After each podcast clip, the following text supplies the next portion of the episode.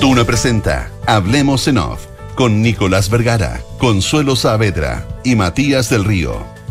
Auspicio de Banchile Inversiones. Digitaliza el área de recursos humanos con Talana. Universidad Andrés Bello. Consorcio. Mita Go. Suscríbete a tu auto nuevo. Clínica Alemana. AFP Habitat. Más de 40 años juntos. Santolaya, constructora inmobiliaria. Nuevos sabores llegan a Monticello. Y Asociación Chilena de Seguridad. Duna. Sonidos de tu mundo.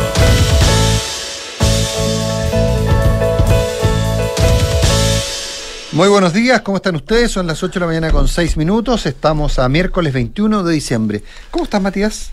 Nicolás, muy buenos días. ¿Cómo estás tú? Bien, bien. Estoy, estoy muy contento porque estuve hasta, hasta que empezaron los infiltrados, estuve con la idea que era martes. Ah, mire qué bien. Entonces me gané un día.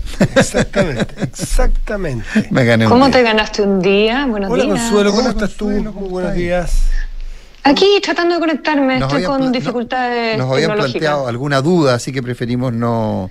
Yo también, yo también estaba con ciertas dudas. Eh, Eso es algo permanente. Pero... No, claro, la, du- la duda permanece. Lo que no, lo que no hubo duda fue ayer, ¿ah? Qué impresionante, qué, qué carnaval, qué descontrol, Sí. eh, qué manera, qué, qué- yo, eso, a ver, ustedes que son más cultos que yo, ¿eso es sociología o es antropología lo que uno tiene que hacer ahí? Ahí se hace análisis. Argentina, ¿no? Sí. Buenos sí. Aires. Es fútbol. es No, fútbol. pero no, pero, es- Pasión. pero- no, eso eh, es, es antropológico. Es antropológico. Yo creo ahí se podrían hacer tanta, tanta, tantas investigaciones a partir de la forma en que se celebró y entiendo se sigue celebrando en Argentina, empezando por la decisión eh, gubernamental de, estab- de- de establecer feriados. Eh, qué locura, ¿eh? Eh, un estudio, solamente decir un estudio de una universidad. etnografía, se podría una, Un estudio en una universidad ayer eh, evaluada en, en- en el costo de 502 millones de dólares el, el, el- el feriado. Sí, lo vi. Eh, en fin. eh, Sí, eh, pero eso Podrían haber, podrían haber gastado, podrían haber gastado un poquitito en, En seguridad. en, en seguridad, Sí. en infraestructura de seguridad, en eh, guardia, en policía, en vallas. Eh, No, descontrol total. Descontrol total porque. mm, Bueno, como decía ayer alguien, era predecible que Argentina ganara el Mundial. Por claro, lo tanto, ¿cómo no se, no se trabajó eso? ¿cómo no se trabajó eso? Exactamente. Fíjate que se produjo una, un- una, para- un- pa- una paradójica eh, comparación, que no es más que azar, no es nada más que azar. El 20 de diciembre de 2001 terminaba un ciclo fatal para la Argentina con Fernando de la Rúa ah, dejando la Casa Rosada en helicóptero. Y los helicópteros por la mitad del centro de Buenos Aires des- destrabando eh, un problema feroz. estaba- había un desorden con- en las calles, un descontrol en las calles, con muertos, eh, qué sé yo, pero por razones de, otro, de otra índole, de un drama.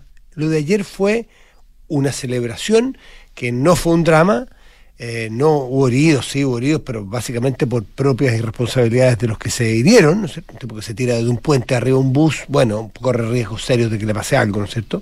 O que se sube a la punta de un semáforo que tiene 5 metros de altura, es posi- posible que le pase algo. Pero la imagen, y hay diarios que recogen esa idea, la imagen de, de que el equipo tiene que salir. Tenía Nicolás y Consuelo previsto un tramo de más de 100 kilómetros. Alcanzó a recorrer 17 Es una vuelta larga, larga. Como en cuatro horas, ¿o en cuatro horas, porque no pudieron seguir adelante. Y llegó un punto en que la cosa era tan caótica que aero- eh, el cuatro o cinco helicópteros de la prefectura aeronaval tuvieron que pescar a los jugadores y sacarlos del lugar. Y recorrer por helicóptero el lugar. Entonces, un 20 de diciembre nuevamente, claro, en circunstancias completamente distintas. En el una de- helicóptero. una de drama, otra de fiesta, pero los helicópteros en Buenos Aires para tratar de destrabar una cosa que no tenía vuelta, no había por dónde sacarla porque la organización no pudo más. El Estado, la sociedad, las organizaciones, las instituciones no pudieron resolver el problema. Por aire tuvieron que sacar al presidente en su momento, a los jugadores hoy día. Fue sencillamente al azar de una imagen que se repite por razones distintas. Pero lo de ayer tiene muchas, además muchas aristas políticas, porque, porque el, presidente Fernández estuvo todo el día en la Quinta de Olivos cediendo espacio para que la, para que la selección llegara a la Casa Rosada, llegaron a ofrecerle el equipo Tú sabes que Chiqui Tapia, que es un personaje al cual hay que hacerle un gran perfil, eh, hoy día está a cargo de todo el tema de la basura de Buenos Aires, el Gran Buenos Aires, es cuñado de, de pues, yerno, porque se separó recién de Paola, de, Moyano. De, Hugo, eh, Moyano, que es uno de, los, de los popes, de los papas de la, del mundo sindical. Y claro, un, uno de los que gobierna Argentina. O sea, un jofa, digamos. Exactamente, de los camioneros. Él, su hijo Pablo, en fin.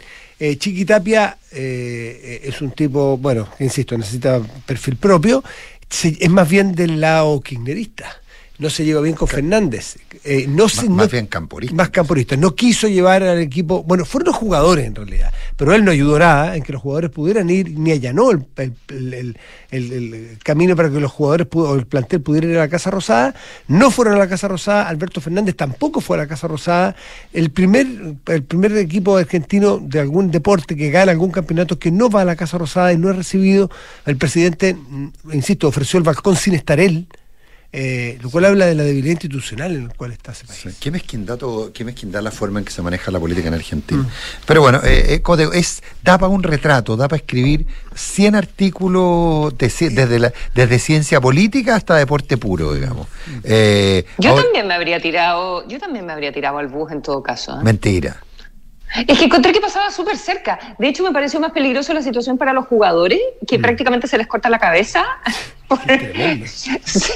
Tremendo. Si estaban muy cerca del. No es un techo, digamos, cuando uno pasa debajo de un camino, eh, sobre una carretera, no sé, puente o lo que sea. Eh, estaba al lado, no costaba nada saltar. Cinco millones de personas, dicen que salieron a las calles de ayer, se tomaron el obelisco lo vandalizaron y se subían a sacarse fotos arriba hasta que Bombero llegó en la noche con eh, policía a desalojar en la zona y mm. hubo una guerra ahí a botellazos y a piedrazos cuando ya en esa zona quedaban pocos manifestantes, quedaban más bien delincuentes. Oye, me contaron, no sé si será, porque no, no, no, no sé, hay poco acceso a los canales argentinos, aparentemente por el Mundial tenían problemas de licencia, entonces ah. no se están pudiendo ver tan fácilmente. Espero que después del Mundial vuelvan. Pero me contaban que en, uno, en un incidente en algún lugar, yo entiendo que cerca del obelisco, habían, eh, habían, le habían, le habían pedido a los bomberos, la policía le había pedido a los bomberos que usara mangueras para eh, entonces, en, un, en los canales eh, kirchneristas mostraban cómo la policía le pedía a los bomberos que refrescara a los manifestantes. Y en los canales anti, anti K, cómo estaba, cómo en el fondo estaban tratando de disolver la manifestación con, con agua. Parece que era más lo segundo que lo primero. Pero, pero, eso, pero es un retrato de cómo funciona un país, de cómo un medio de comunicación ante el mismo estímulo, uno dice una cosa y el otro dice exactamente lo contrario. Eh, por eso, lo de ayer es, es para hacerse, para darse un picnic, para darse un picnic. Mm. Eh, respecto a, todo. En fin, 8 de la mañana con 13 minutos.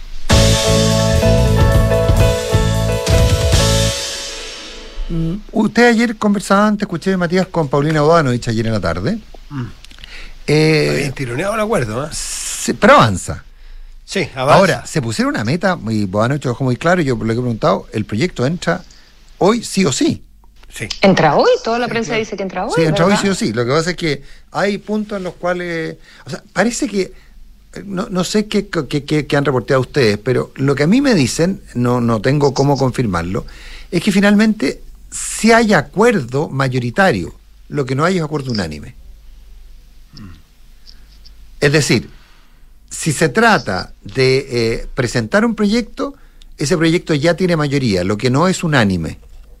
Y por lo tanto, porque cuál es la idea que sea unánime, garantizar la aprobación en el Parlamento, viste considerando que probablemente una parte del Frente Amplio, menor según me dicen, prácticamente una, una parte del Partido Comunista, menor también me dicen, podría votar en contra, abstenerse o no participar, y falta saber qué le ocurría con el PDG y con Republicano, eh, los votos pueden contarse de a uno. Entonces, Se necesitan cuatro séptimos, hay que recordar Cuatro séptimos. Bueno, y esa es la razón por la cual hay una decisión que ya está tomada respecto del proyecto entre por el Senado. En el Senado eh, hay más responsabilidad, hay menos representación de algunos de los díscolos, por lo tanto... Hasta antes de las elecciones de los fiscales había menos fraccionamiento y más certezas. Hasta antes de la elección del fiscal de flexibilidad. Sí, buen, punto, Senado? buen punto el que tú haces. Sí, pero lo que pasa es que cuando tú tienes, por ejemplo, que el Frente Amplio está solamente representado por el, por el senador Latorre y el eh, Partido Comunista tiene tres, Tres. tiene tres representantes. El eh, Núñez, Pascual, Núñez Pascual. eh, me falta un tercero. Sí, pero hay un tercero, creo. Bueno, me entró la duda, perdón. Me hiciste dudar. Y eh, puede ser dos. Y el, eh, creo que hay un tercero, no me acuerdo quién es. Y en el caso del Republicanos tiene un solo representante y el PDG no tiene representantes. Eh, entonces la cosa podría estar un poquito más ordenada, entre comillas. Y Mm. permitir una Hay cosas en. Eh, Bueno, hay eh, un par de consideraciones. Hay cosas en las que ya avanzaron, lo de las remuneraciones, por ejemplo, eso ya quedó despejado y se llegó a un acuerdo sobre las remuneraciones de los diferentes participantes de- del proceso, ¿verdad? La gente que eh, sea electa por votación popular en este en el Consejo Constitucional, también para los expertos, para el comité de 24 personas, la comisión, y también para el comité técnico de admisibilidad, que eh, son los que se preocupan de que el texto eh, eh, con- no, no converse, esté de acuerdo con las bases, con las 12 bases que Con se han 12 bases, establecido. eso es. ¿Verdad? Exacto. Y a ellos, a ellos les pagan, a ellos les pagan por sesión. a los otros les No, pagan. no, no, no, lo que le pa- a, lo- a los que le pagan. A ver, lo que pasa es que acuérdate que hay tres categorías: están los electos, los, Claro. los técnicos designados y los que resuelven controversias. A los que resuelven controversias se les paga por asistencia a sesión. A, lo- a los otros se les pagan eh, mensual. mensual, eh, poco más de 2 millones de pesos, y a los permanentes un poco más de 3 millones de pesos. Tre- 3,6, eh, no sé, 60 UT- UTM para los del Consejo, eh, que eran los ex convencionales, 30 UTM, la mitad para los expertos y eh, Entonces, 10 un millón UTM por ochocientos, sesión. entonces como un millón eh, ochocientos los expertos. Así es. Y 10 UTM por sesión, máximo de tres sesiones para los que trabajan en admisibilidad. Y eh, también se establecieron los requisitos, ¿ya? Eh, eso también se llegó, eh, de manera que los del Consejo no tengan que tener una carrera universitaria, pero que, eh, eh, pero que sí tengan experiencia relevante en, de, de 10 años, eh, si no me equivoco, ya para... Eh, y para los eh, para los del comité de admisibilidad, para los árbitros, o sea, para los expertos son 10 años. ¿Te acuerdas qué es lo que es un experto? ¿Tiene que pasar o no por la universidad? Ellos tienen por lo menos que tener eh, 10 años de experiencia laboral relevante y eh, 12 años en el caso de los árbitros del comité de admisibilidad y que sean abogados, evidentemente. ¿ya? Eh, En ¿en otro caso, tiene que tener título profesional o técnico profesional. Ujú. ¿Y en qué están, eh, en qué temas más complejos se está topando? Los detalles de corrección de paridad, de manera que no sea corrección a la salida, sino corrección a eh, que la paridad se puede garantizar desde, de- desde el diseño de las listas, ¿ya? Y ahí probablemente habría que hacer algunos ajustes al, al sistema, al, ajustes menores al sistema electoral, ¿ya? Porque si lo haces igual a como es hoy día el Senado, que es lo que se propone en, en el acuerdo, eso no te garantiza la paridad y por otro lado la gran mayoría no quiere hacer la corrección posterior a la elección, ¿ya? Eh, ¿Qué más? Ah, el- este- esto hay, hay problemas semánticos y esto es algo que habíamos anticipado hace, hace tiempo sobre eh, el rol exacto del comité de expertos eh, respecto del texto final. ¿Ya? Eh, ¿Qué significa mejorar la redacción y comprensión de las normas del texto? ¿Cuáles son exactamente las atribuciones? Si pueden cambiar cosas o no cambiar cosas, eh, de, de fondo, o si eso en realidad es solo eh, respecto de las bases de las 12 bases y que eso le corresponde al, al otro grupo de admisibilidad. Así que están en ese tema y yo creo que ese va a ser un tironeo eh, más o menos importante.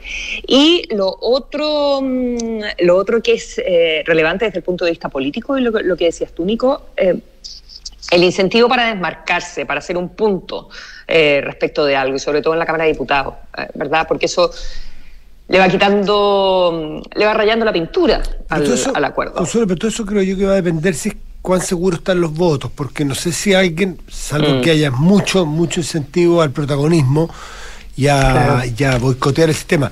Si los votos están Casi- casi te asegurados, contestaste solo.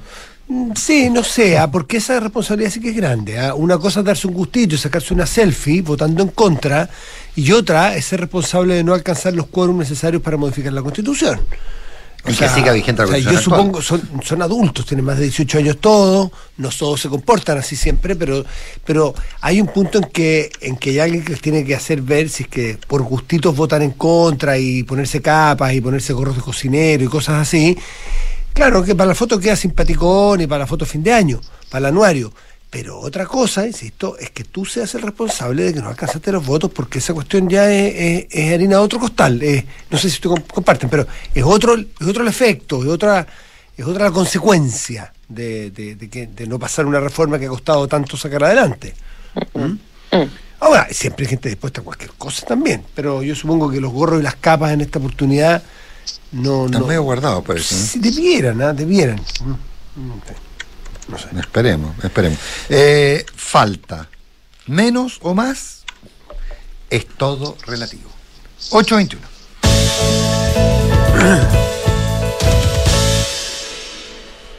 Eh, se conocieron ayer text, eh, parte de las declaraciones de, eh, o no sé si parte, las declaraciones que realizó Domingo, Domingo Prieto, quien era el coordinador de instancias sociales o algo por el estilo del cargo eh, en la municipalidad. Organización- creo que se llaman organizaciones funcionales. Organizaciones fun- Estas- sí, yo creo- vitas, yo- no sé yo qué. creo- los Vitas, en, en Vitacura. Corporaciones sin fines de lucro. Las corporaciones sin fines de lucro.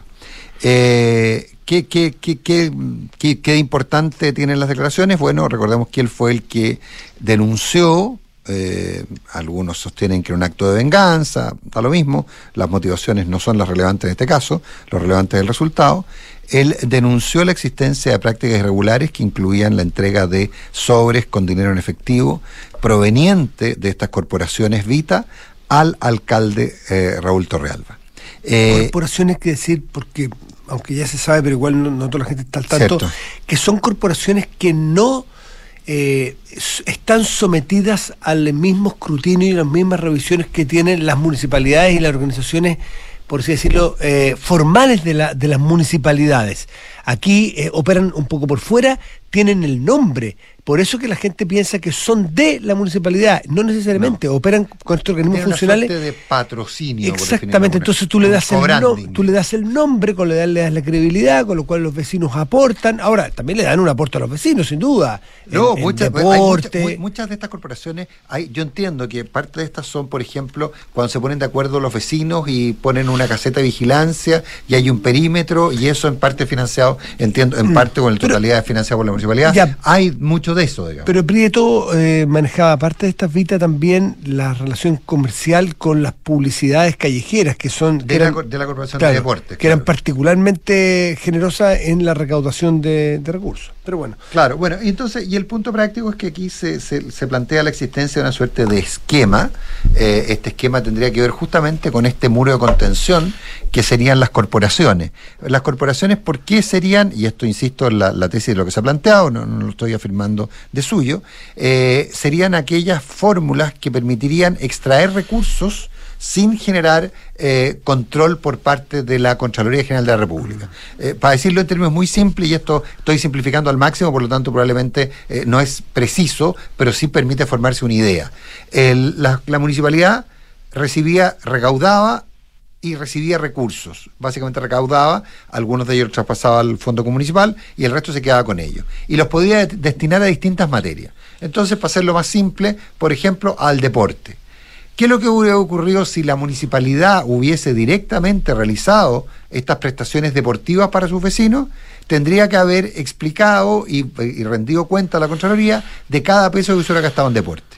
¿Qué es lo que se descubrió hace mucho tiempo? Y existe, las corporaciones existen en prácticamente todas las municipalidades de Chile, no en todas, pero en muchas. Se descubrió que era mejor crear estas corporaciones, que eran, soci- eh, que eran privadas, estas corporaciones sin fines de lucro pa- particulares, privadas, a las cuales se les traspasaba recursos. Entonces, mire, yo me voy a dedicar al deporte. Ok, mire, mi plata de deporte se la paso a usted. Ahora, ¿cuál es el punto? Estas por ser entidades privadas no eran fiscalizables. Al no ser fiscalizable, ¿quién las tenía que fiscalizar? La propia municipalidad, pero no rendía cuenta de esa fiscalización. Entonces esto se habría prestado para que de estas corporaciones, según se dice no solo en Vitacura, se extrajeran recursos que tenían que ver con desde la contratación de oficinas, pasando por autos, hasta directamente sobres con dinero. Eh, y ese es la- la- el mecanismo que estaría, que estaría investigando la Fiscalía respecto a la municipalidad de Vitacura, pero que entiendo se replica en muchos otros lugares.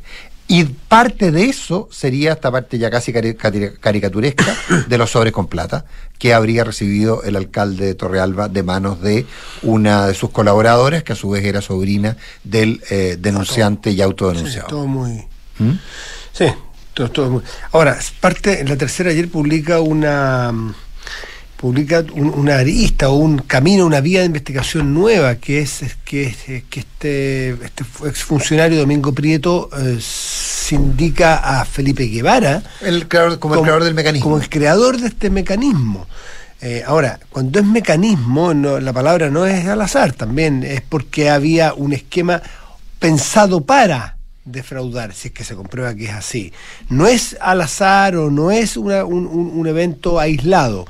Eh, pero también ayer la propia tercera trae respuesta de Felipe Guevara que dice que esto no es así, que él cuando llegó ya existía, lo, con lo cual da la impresión entonces de que, de que confirma de que existía, porque dice no lo inventé mm, yo. No, más bien no dice, no, lo que él dice es que ya trabajaba Domingo Prieto en la municipalidad.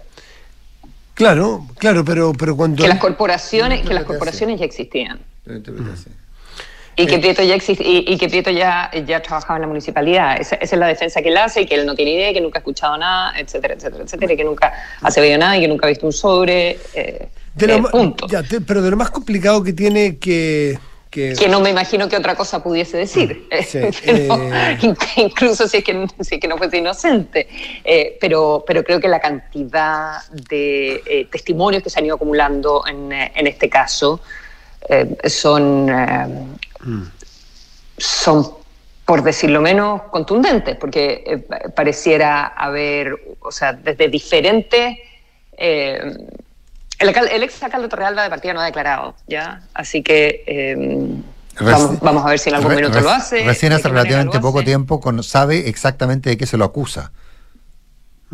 Y, cuál, y conoce la investigación hace relativamente claro, poco tiempo. Claro, que eso es algo que se liberó a principio de mes, ¿verdad? A principio de mes, Oye, pero 21 de noviembre, 21 de noviembre creo que fue. Sí, en el, en el tema concerniente al, al ex alcalde, ex intendente Guevara, que trabajó en servicios comunitarios, me parece que es cargo en Vitacura durante mucho tiempo con Torrealba y luego se fue a la elección en Lobanechea, la acusación que hace Prieto es que le siguieron pagando durante un buen tiempo. Mm algo así como dos millones o dos millones y medio de pesos, eso me imagino que es relativamente fácil de comprobar. Cuando era eh, alcalde de Barnechea. Cuando era alcalde todavía de Barnechea. Es una acusación ¿Cómo, grave. ¿Cómo podría comprobarlo? Es que se, no, pues si se hizo con investigación. pero si se hizo con sobres, no. Bueno, pero mire tú, en los dos mil y tantos millones de pesos que descubre la PDI o la Fiscalía en las cuentas de Torrealba... Es que esa plata no está tan... Bueno, lo, que dice la defensa de Torrealba hay que ver, pero eh, en realidad eso es una suma de plata, Exacto. que no es un saldo. No es, no es que el saldo de la cuenta corriente fueran 2.300 millones Son operaciones por... lo que sea, los depósitos sumaron 2.300 millones Bueno, pero es básicamente... que no es poco, entonces. No, no, cuando se levantó... Ellos dicen tendrían que considerar la cantidad de tiempo y...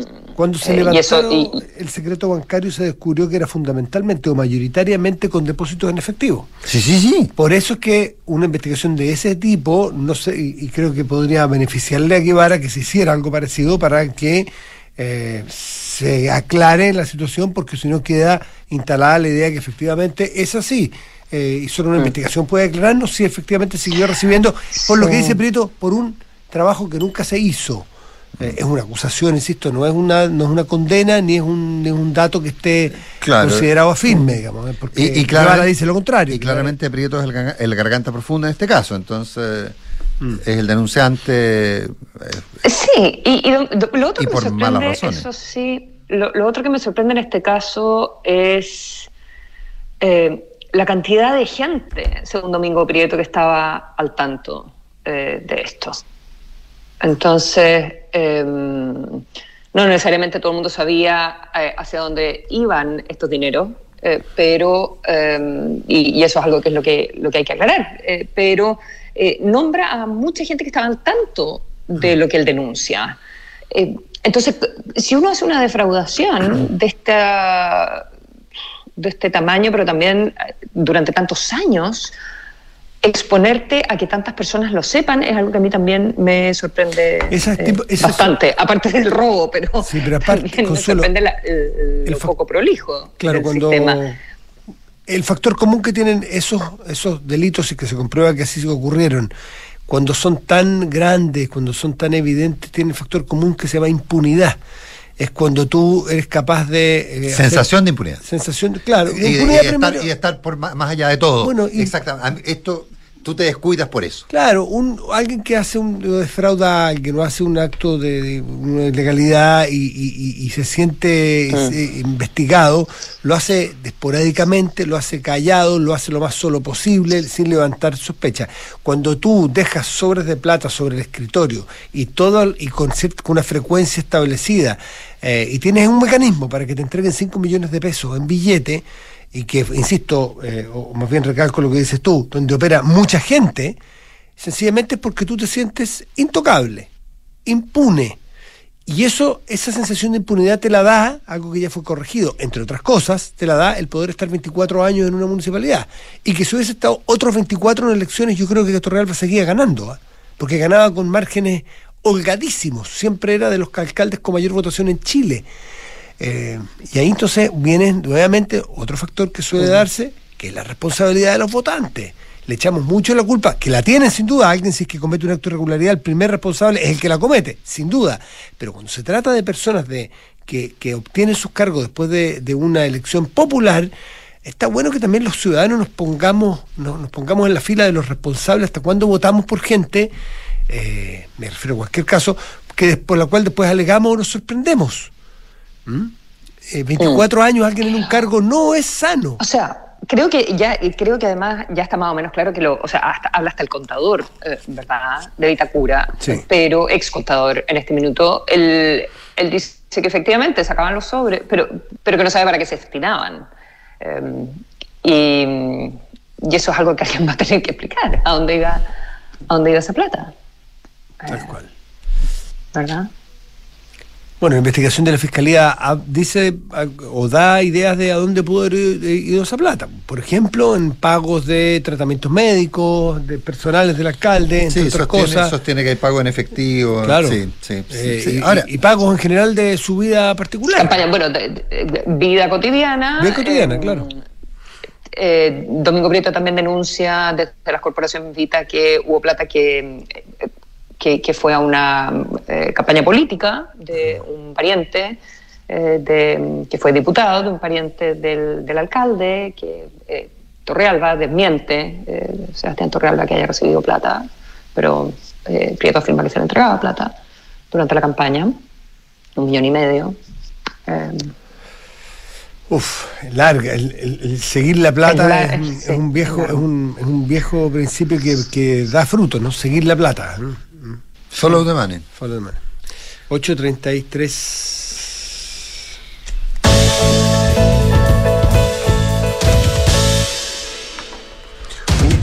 Oye, pero ¿no le podemos dar 30 segunditos al, al plan Dale. A, pues, este plan es política nacional contra el crimen organizado. Ese es el tema fundamental que, tiene el chileno y el chilena preocupado hoy día y a la política.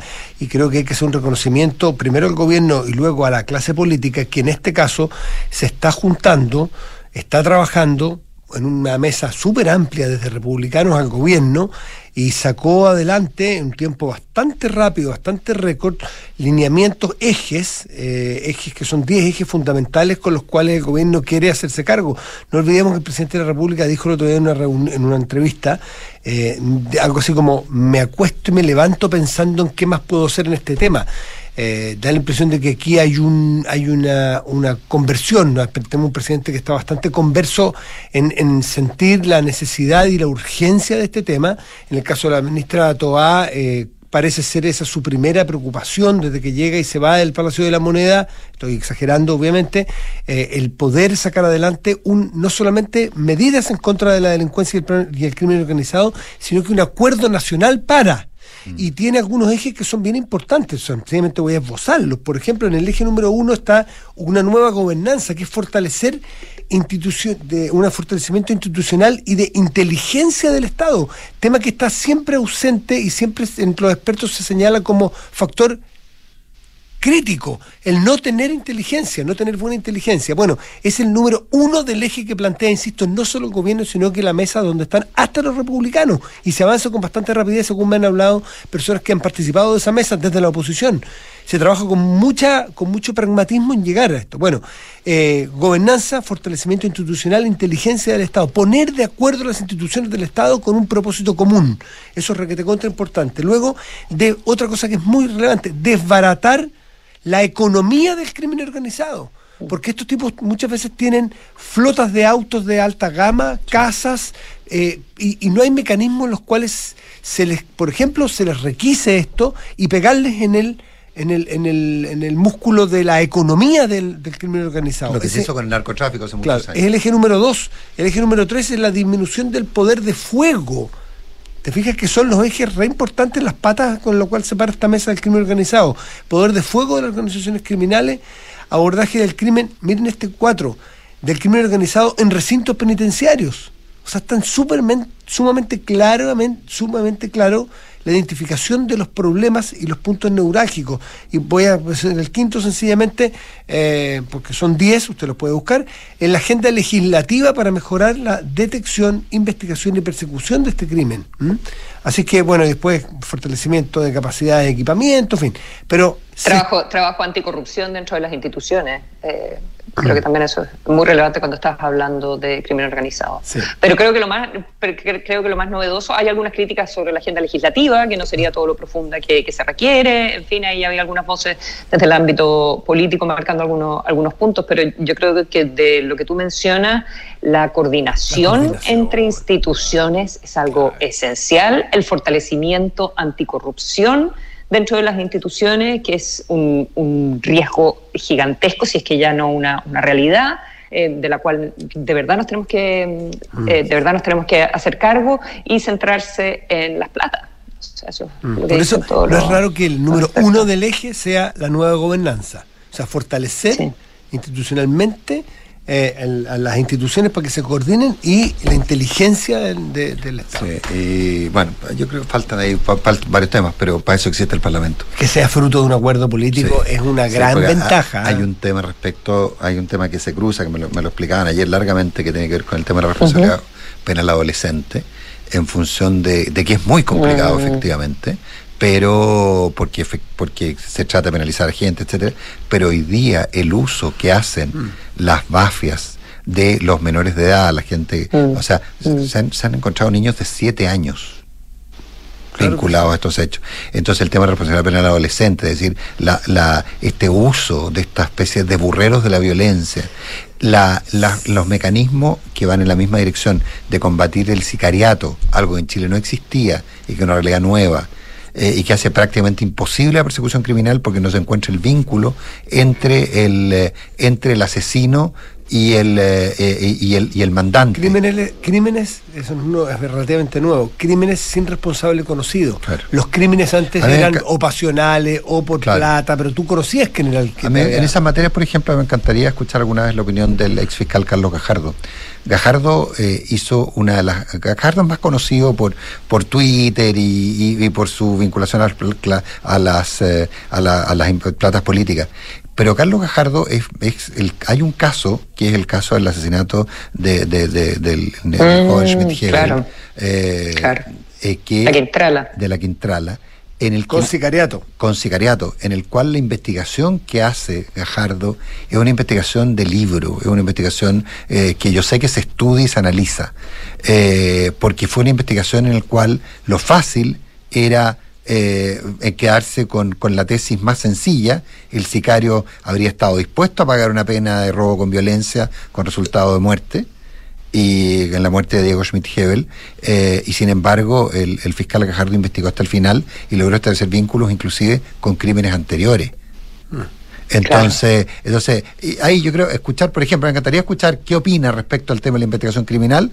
Alguien con Carlos Gajardo, que como te digo, lo, re- lo recordamos por las platas políticas, por un perfil relativamente conflictivo, por las cosas que hizo en Twitter, pero que en términos prácticos como fiscal, eh, probablemente ha realizado una de las mejores investigaciones penales que se ha hecho en Chile. invitarlo, Criminales que se ha hecho en. Chile. Oye, y respecto de los menores que tú dices que se usan como soldaditos de- del crimen porque tienen es difícil la persecución, si tuviésemos institucionalidad de rehabilitación y de De, reinserción. interna- de internación que no fuera. Claro, que no fuera, Claro. eh, eh, que se malearan más los niños y las Exacto. niñas, eh, no habría ningún problema en institucionalizar a esos niños. El problema es que si lo institucionalizamos sabemos que probablemente alargamos el problema. Para peor. Claro, pues, ahí está. Bueno, Bob, tenemos un invitado muy interesante, así que vamos a la pausa. 8.40.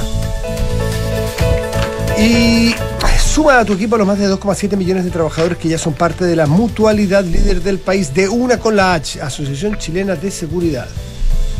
Porque un buen inversionista busca números y no palabras. Decídete hoy por un departamento Santolaya. Te regala hasta 24 dividendos para comprar con solo el 10% de pie. Los autos están cada vez más caros. El seguro, el seguro también lo está. Las mantenciones son más lentas. No te calientes más la cabeza y suscríbete al Renting MitaGo para disfrutar tu auto nuevo sin trámites y con los mejores beneficios. Suscríbete en mitago.mita.cl. En AFP Habitat llevan más de 40 años trabajando para entregarte el mejor servicio. No lo perdamos. AFP Habitat, más de 40 años juntos haciendo crecer tus ahorros. Il Bolo presenta en Gran Arena Monticello su nuevo disco Il Bolo Sings Morricone, dedicado al gran maestro Ennio Morricone. Recuerda Il Bolo el viernes 3 de marzo en Gran Arena Monticello. Monticello, apuesto te va a gustar. Ya no necesitas ir a la clínica si tu hijo tiene tos, fiebre y dolor de garganta. Consulta con los especialistas de teleurgencia de Clínica Alemana y evita los tiempos de espera. Si es tu salud, es la alemana. Hazlo en clínicaalemana.cl.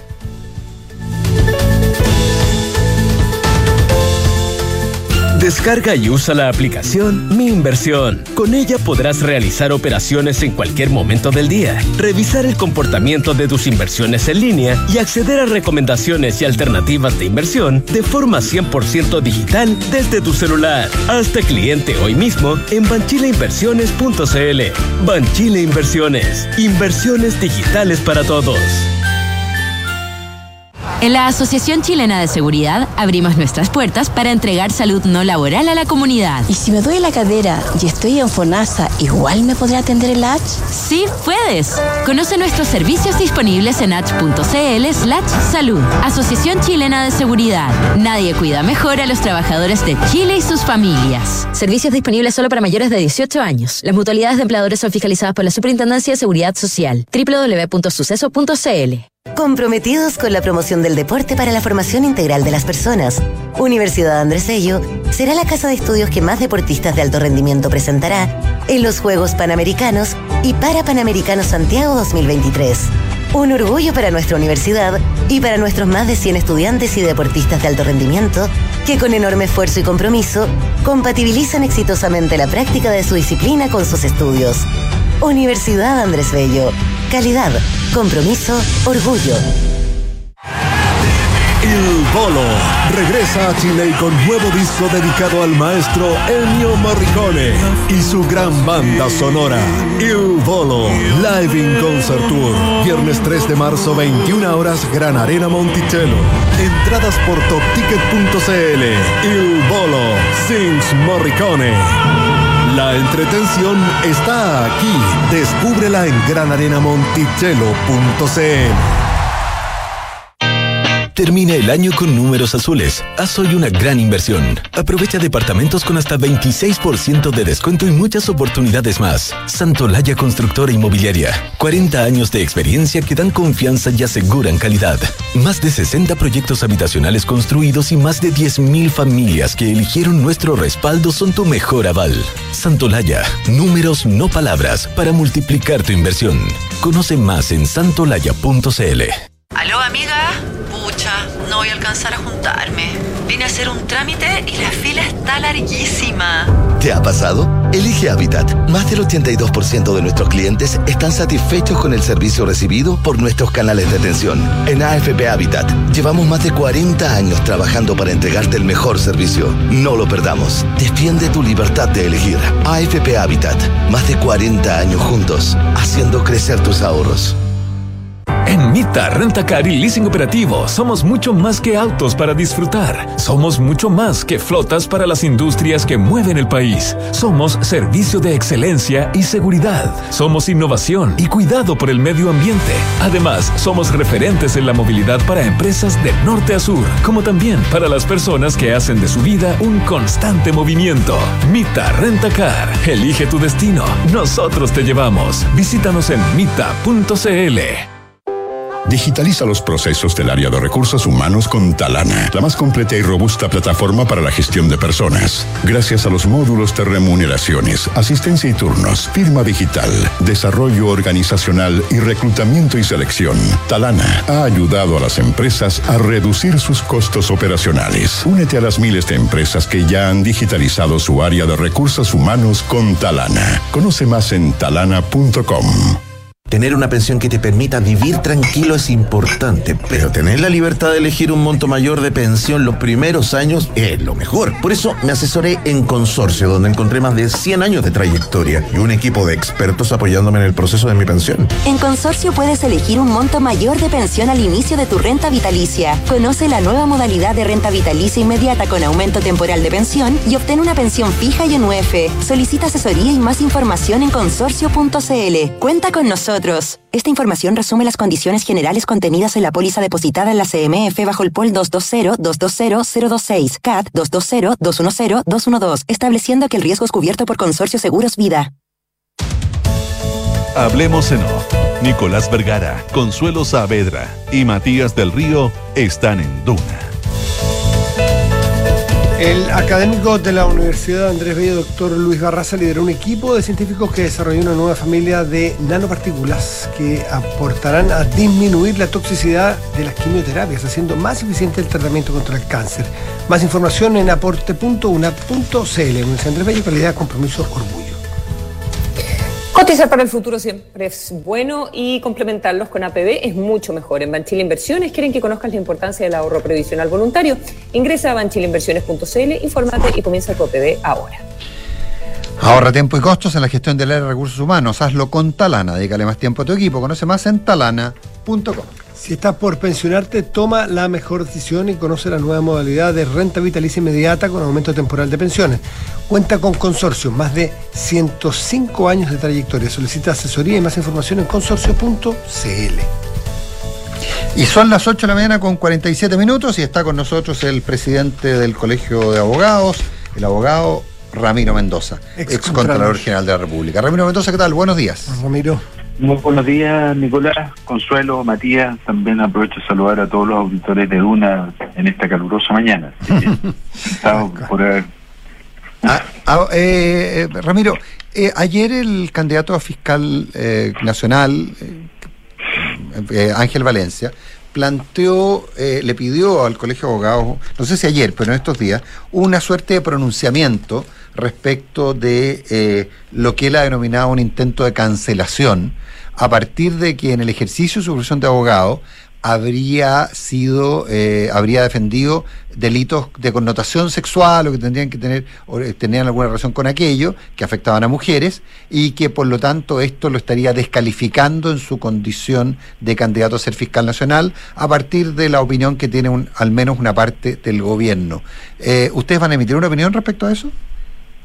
Eh, efectivamente, la semana pasada, la fines de la semana pasada, ingresó una, una solicitud que nosotros en realidad podemos conocer solicitudes de, de, los abogados asociados, ya sea a través de recursos de amparo, de recursos de amparo profesionales o a través de reclamos éticos. En realidad no estaba claro si esto era un amparo, no entendíamos bien o si era eh, eh, un reclamo ético, nos pareció que más bien era un reclamo ético y lo vamos a tratar como tal. Entonces, eh, vamos a... Pero el reclamo ético es como contra otro abogado, ¿no?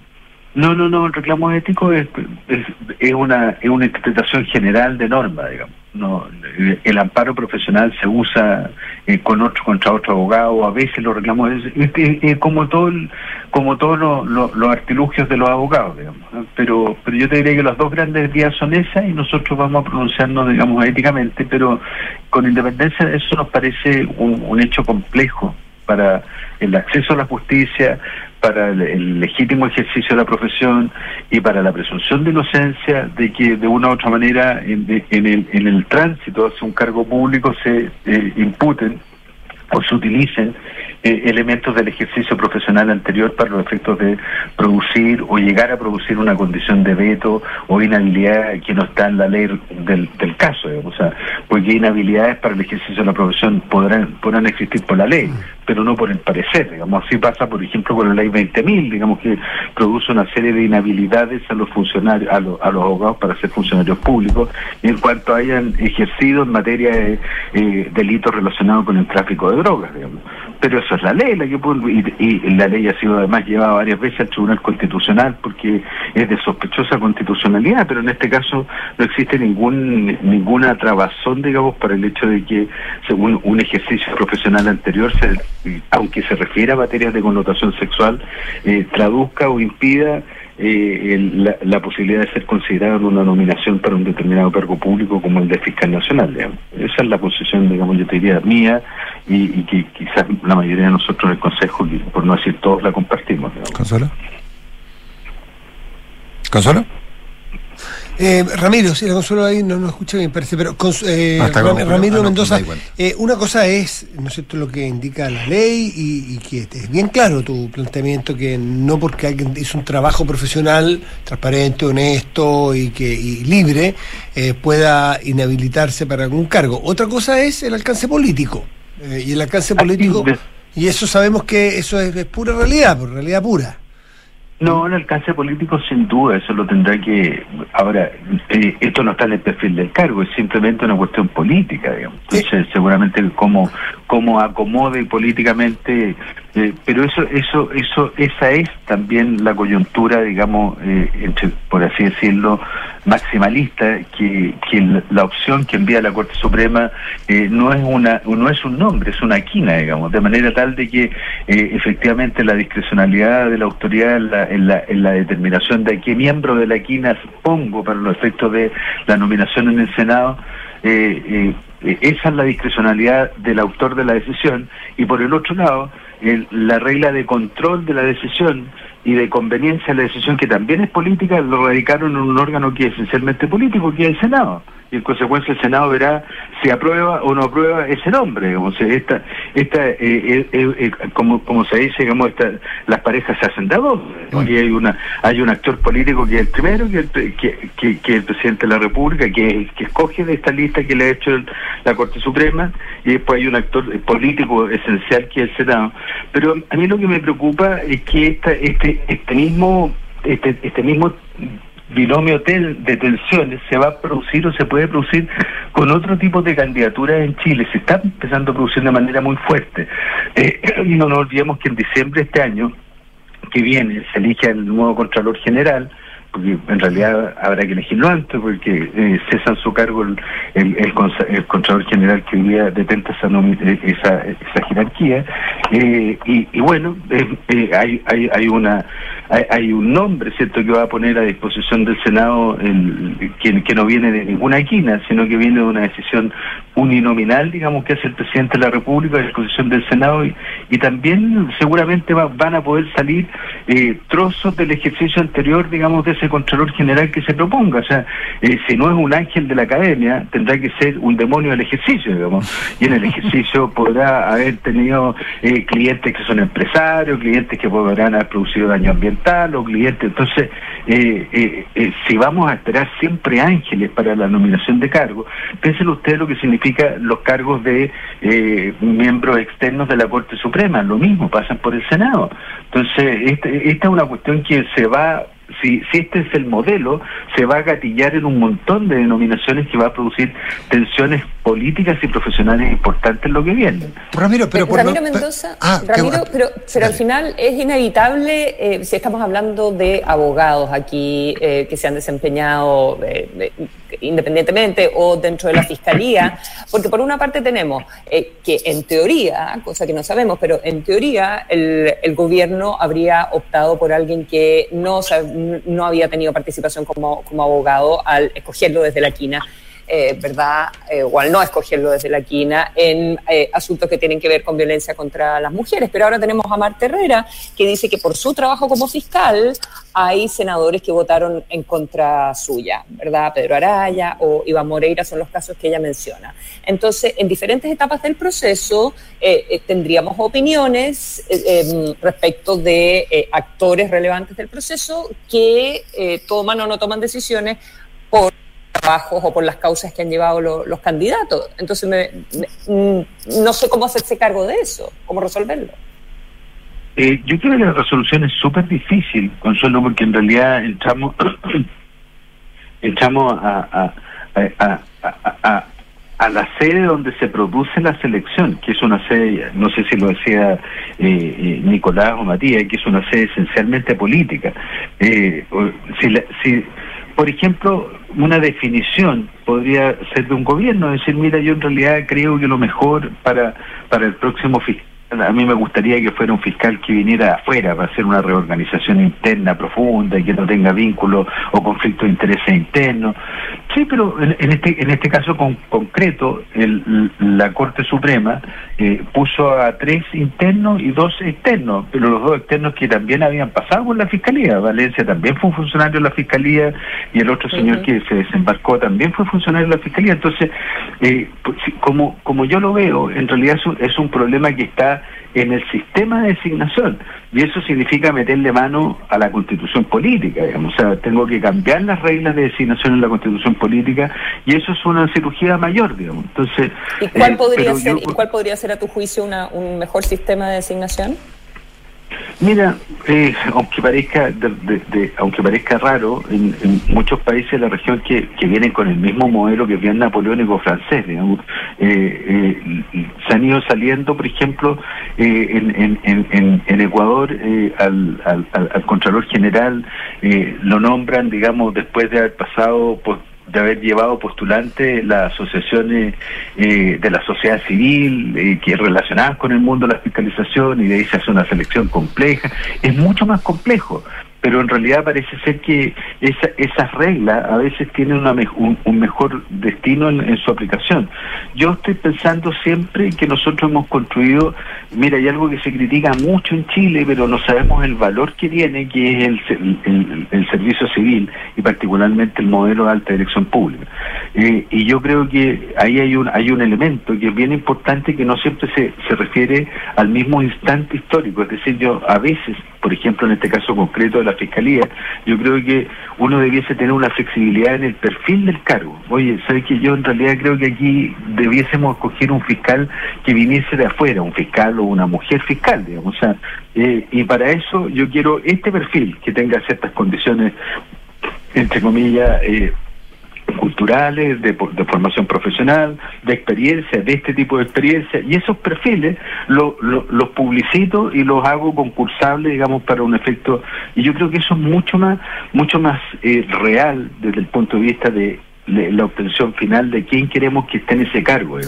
Porque e, e, esta cuestión de traspasarle o trasladarle a la Suprema, la, la, Suprema no es un buscador de talento, digamos. La Suprema recibe el currículum de las postulaciones, eh, no tiene ninguna condición, digamos, para eh, hacer un exhaustivo de revisión de la calidad del trabajo que se, se menciona en esos currículos y enseguida ocurre lo que pasa en todos los órganos colegiados, ¿cierto? Que es la concurrencia a una votación y esa votación te deja a unos con más votos, con menos votos y los primeros cinco votos más, votados eh, quedan en la esquina. O sea, eso, eso, eso es bien parecido a la suerte, ¿ah? eso es bien parecido a la suerte. Y yo creo que lo que nosotros tenemos que, trabajar en algo más por, más parecido a la revisión prolija de, de, de, antecedentes que están relacionados con perfiles y no a que la suerte sea desde el inicio la que vaya dando los lugares para los efectos de que yo tenga la posibilidad de ser designado por el presidente de la República. Se me ocurre, por, por ahí va la salida, pero te insisto, la, arquitectura de salida es una reforma constitucional. Esa es una cuestión compleja y que yo creo que también abre la puerta a un montón de decisiones que son de reforma constitucional y que se van a poder discutir en este nuevo proceso de discusión constitucional. Vamos, a ver qué pasa. Ramiro Mendoza, presidente del Colegio de Abogados, ex Contralor, un millón de gracias por estar esta mañana conversando con nosotros. Oye, un gusto escucharlo y saludo de nuevo a todos los auditores. Gracias, Muchas gracias, buen día. Chao. Nos vamos, ya viene información privilegiada, cartas notables con Bárbara Espejo, cartas de Nadia de Tolkien para sus hijos, la versión 3. Buen día. Consuelo, nos vemos mañana. Buenos días. Chao, chao. Un, dos, tres.